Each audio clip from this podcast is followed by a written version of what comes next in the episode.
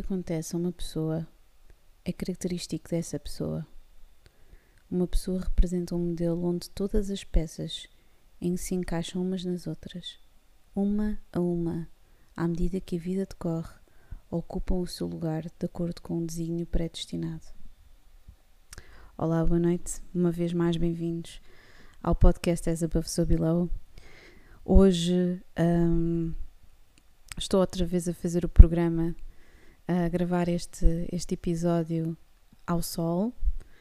Um, tem sido uma escolha consciente porque estou vivo num sítio que está rodeado de obras, uh, o que faz com que com que seja sintomático e, e, e quase um, um, lembrete. Parece que provavelmente estará a acontecer-vos também a mesma coisa. É quase um lembrete da, daqui da, da reestruturação daquilo que estamos que, que, está à nossa volta, aquilo que está, que está a acontecer. E então eu prefiro sempre gravar à noite.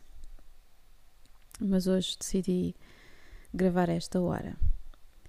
Um, hoje o programa, como eu tinha dito, é sobre uh, um astrólogo, um místico, um psicólogo, uma pessoa que, que eu estudei e continuo a estudar e provavelmente irei uh, uh, andarei a estudá-lo até o final da minha vida.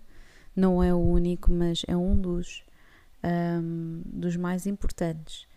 Uh, é uma pessoa que infelizmente ainda é vista pela comunidade, principalmente um, na psicologia, como um, como um outsider, não é? Como são todos os, os revolucionários e as pessoas que efetivamente puxam, push the envelope, eu ia dizer puxam o envelope lindo. Um, alguém que, que vai, não é ao extremo, mas vai uh, ao limite e tenta passar esse limite para tentar perceber uh, quais efetivamente são as margens, as margens e os limites e as fronteiras do pensamento. Um, esta pessoa muito especial escreveu esta citação que eu disse no início, um, que eu li no início e que faz todo o sentido tendo em conta aquilo que nós iremos falar uh, ao longo deste episódio. Portanto, sem mais demoras, Carl Jung.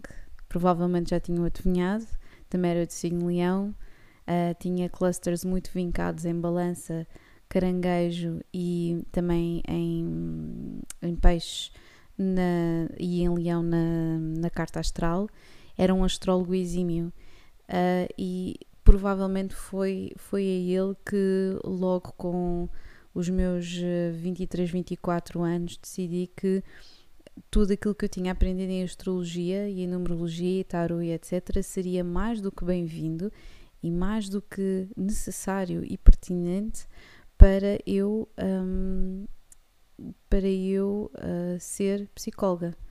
Obviamente dizendo isto em Portugal, Uh, ainda para mais uma psicóloga educacional em que nós nos regemos mais por causa e efeito, um, comunidade, uh, testes, escalas um, e coisas desse género, não é? E, e regemos muito dos resultados daquilo que é feito e é posto em prática através de estatística e de matemática.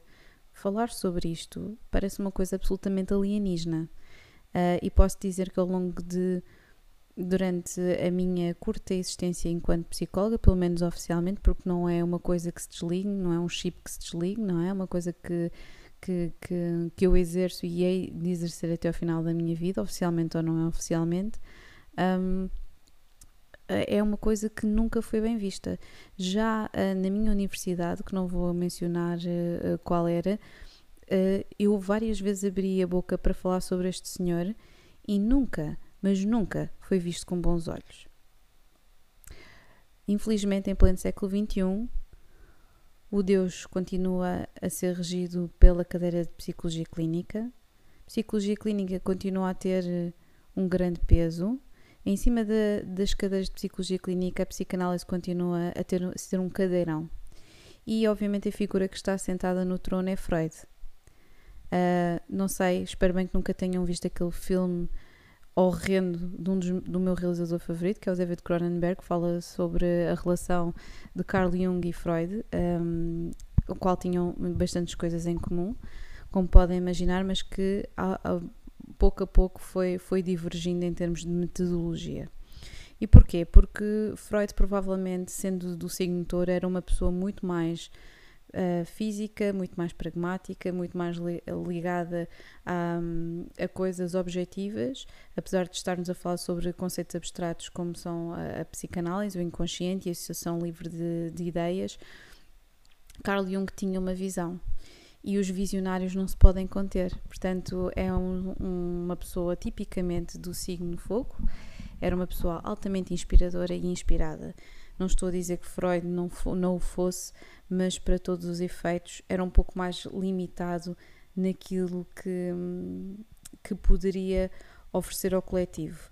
Uh, e é exatamente o coletivo é a palavra-chave. Carl Jung era era uma multiplicidade de coisas. Era é um homem que, como eu estava a dizer, a obra dele nem às vezes uma vida inteira é, é, é, é,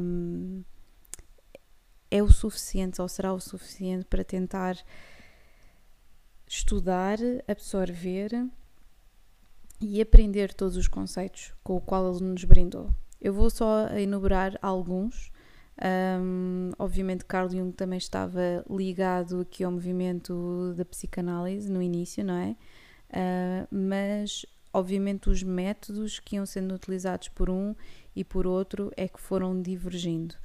Porquê? Porque Carl Jung, ao longo da sua vida, foi utilizando, um, lá está, métodos controversos. Não estou a dizer que o Freud não o fizesse, até acho que os do Freud eram um bocadinho, eticamente, um bocadinho mais reprováveis do que os do Jung. Um, obviamente, quando nós estamos a falar de pessoas que estão a tentar uh, desbravar caminho e pioneiros, existem sempre erros, mais ou menos calculados, que são uh, feitos, não é? Um, mas então eu vou falar aqui de três conceitos que eu acho particularmente interessante uh, falarmos. Um, existe aqui uma quadratura um, de fortuna em, em, em, Aquário com Saturno que, que, que o nosso amigo Carlium tinha. E, e, e, é muito interessante porque este, este, este homem andou sempre a divergir entre eu tenho a plena consciência de que aquilo que eu sonho, de que aquilo que eu visiono é real e que pode servir aos outros e a autocensura. E eu acho que foi por isso que provavelmente Carl Jung nunca teve a publicidade que se calhar outros teóricos tiveram, como por exemplo o caso de Freud. Uh, este homem, ao mesmo tempo que avançava e que, e, que, e que tinha uma visão e acreditava nela, tinha profundas dúvidas da, da, da sua utilidade, como se estivesse a sonhar acordado.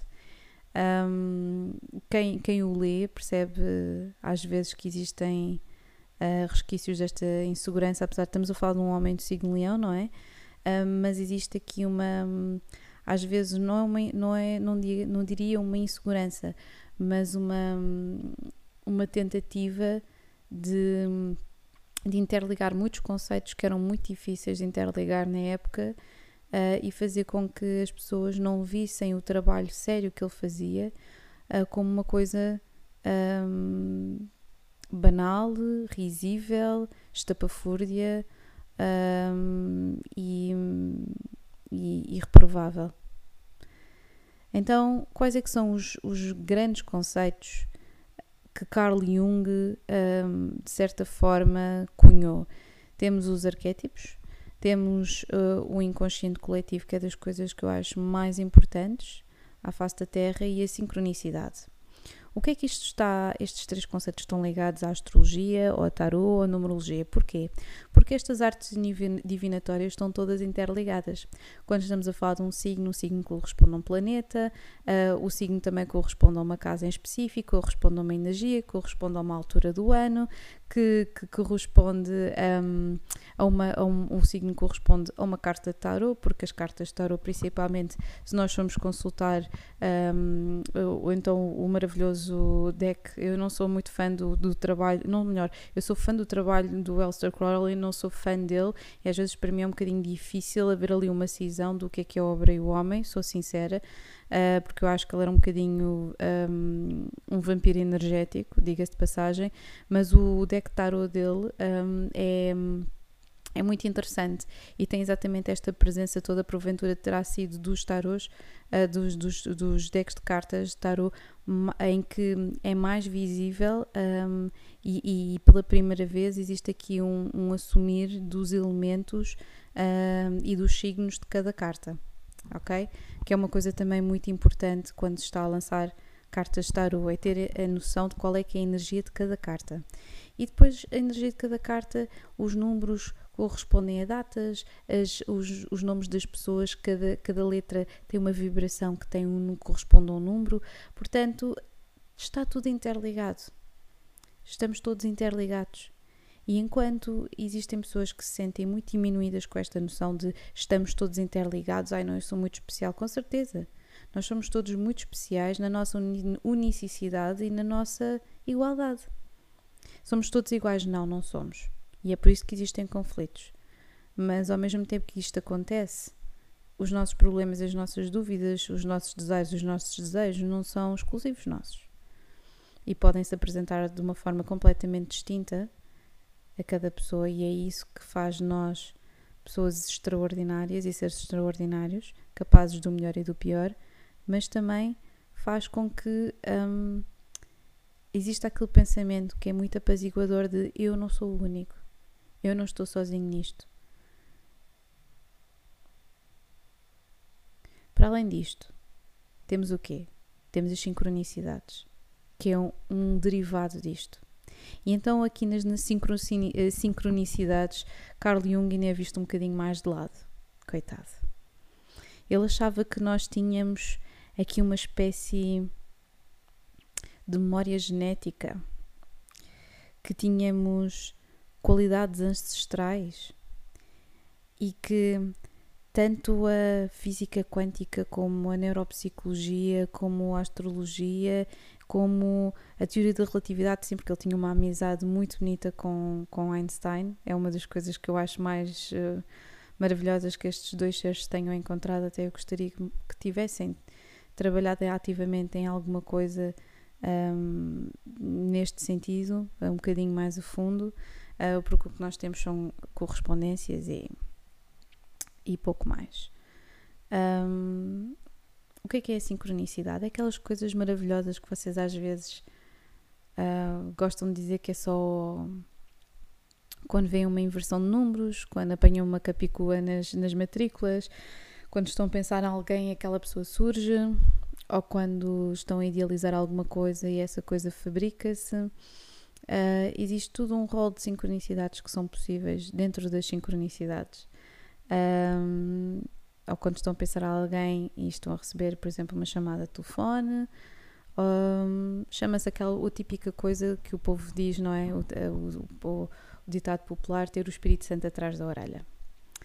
Um, e o Carl Jung achava que isto, que, que a astrologia um, servia muito bem este propósito, que o mundo era feito de sincronicidades, de encontros e desencontros, e que existia aqui um inconsciente coletivo que levava a tudo isto, que nós exatamente por sermos tão diferentes, mas sonharmos as mesmas coisas e termos as mesmas ambições e o mal e o bem poderem ser representados através de arquétipos ou símbolos, aí temos lá está a simbologia toda nas cartas de tarot, que eu estou sempre a falar uh, uh, relativamente a tenham cuidado quando turpam cartas de tarot, porque tem tudo uma raiz muito antiga, muito ancestral.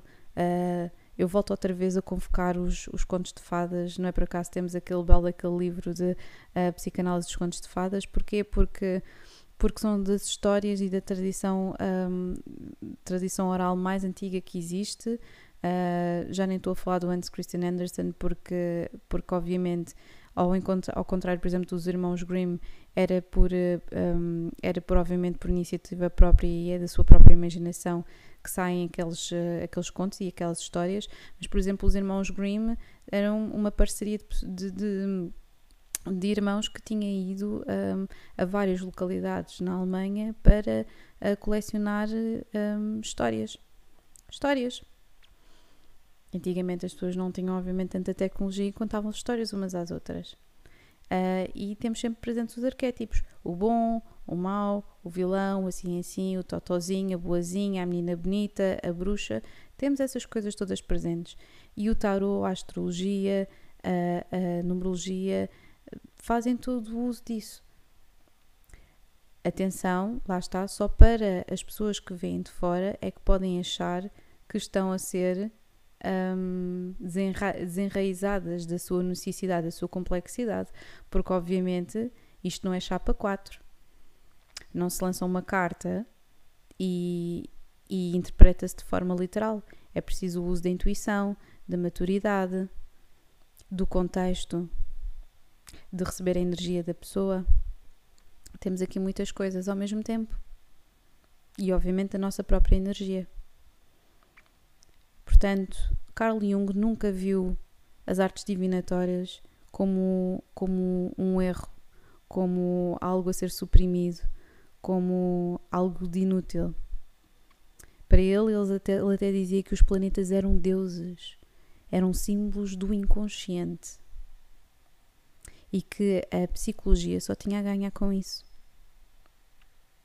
Portanto, era é uma, uma lufada de ar fresco ouvir um, um, um, psiquiatra e um psicólogo falarem desta forma. Acho que profissionais de saúde teriam imenso hoje em dia a aprender com este homem.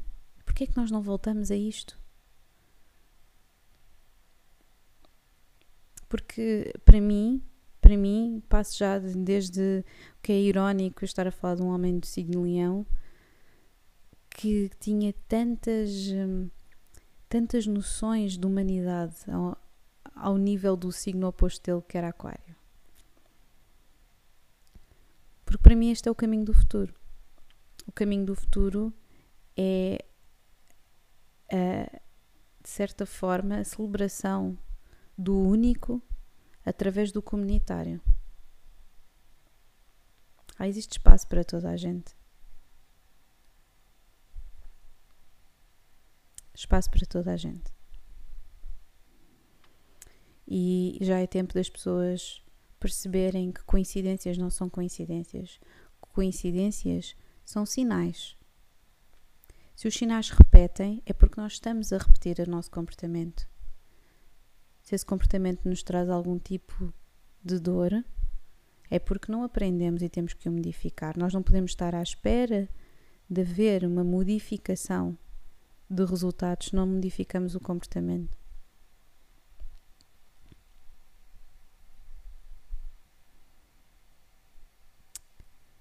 É, um, é uma noção que eu gostaria que, que mais pessoas perseguissem. Muitas mais. Um, porventura, Jung infelizmente era, era um empírico. Era um empírico. E era uma pessoa que experimentava e era persuasivo o suficiente para conseguir colocar tudo isto em, na prática. Eu nunca mais me esqueço, há uns anos atrás, a última vez que eu tentei uh, arranjar uma, um emprego numa numa já nem me lembro acho que não me lembro onde era o sítio era, era como psicóloga educacional mas na entrevista perguntaram-me quais é que eram os meus interesses à parte de à parte de da psicologia e quais é que eram as minhas figuras de referência. A senhora que me estava a entrevistar não sabia quem era o Carl Jung e a senhora que estava ao lado acabou por lhe traduzir o que eu lhe estava a dizer, interrompeu a entrevista e disse que eu já não estava automaticamente, não, não, nunca iria ser selecionada porque eu tinha dito que me interessava por cosmopsicologia, para psicologia uh, e que isso eram coisas altamente uh, perigosas uh, e que eu jamais iria ter um, emprego no mercado de trabalho com este tipo de convicções. ela provavelmente estará certa, porque, um, porque efetivamente foi o que, foi o que acabou por acontecer. penso que. Quem, quem tem visões a este nível ou, ou é capaz de conseguir um nicho e desenvolver o seu trabalho, como aconteceu com o Carl Jung, felizmente, felizmente, uh, ou, ou acaba por, de certa forma, uh, ser colocado de lado. Uh, existem umas quantas noções que eu não vou falar hoje, falarei depois, que têm um pouco e prendem-se um pouco com educação que prendem-se totalmente com a forma como nós estamos a, educar, a, educar as crianças, a forma como nós achamos que o comportamento, esta noção muito comportamentalista, não é? A Watson de dê-me duas crianças, eu posso fazer com que uma seja um médico e outra um criminoso. Não é assim? Um, não é assim algo tão linear. Porque não é? E Carl Jung tinha essa noção de que um, educar, educar era tudo menos linear, porque existia este, esta acumulação, este herdar de energias, esta, e é por isso que às vezes estou sempre a, a, em tom de brincadeira, mas é quase uma convicção a dizer que efetivamente nós, nós, nós somos almas recicladas, nós andamos aqui, os erros são repetidos e nós andamos aqui a viajar desta forma e, e, o melhor que nós podemos fazer é melhorarmos um bocadinho uh, de geração para geração uh, e trabalharmos isto. E é difícil. Era um trabalho que o próprio Carl Jung tentava fazer todos os dias. E anotava sonhos e analisava-os e tentava perceber até que ponto é que isto estava interligado com outras coisas que se passavam na vida dele ou em termos um bocadinho ma maiores. Uh, era uma pessoa atenta, era uma pessoa criativa. Um, e ele achava mesmo piamente que qualquer arte divinatória, ele mesmo sabia fazer cartas astrais, um, que toda arte divinatória era absolutamente imprescindível para as pessoas compreenderem umas às outras. E pronto. Um, por hoje é tudo.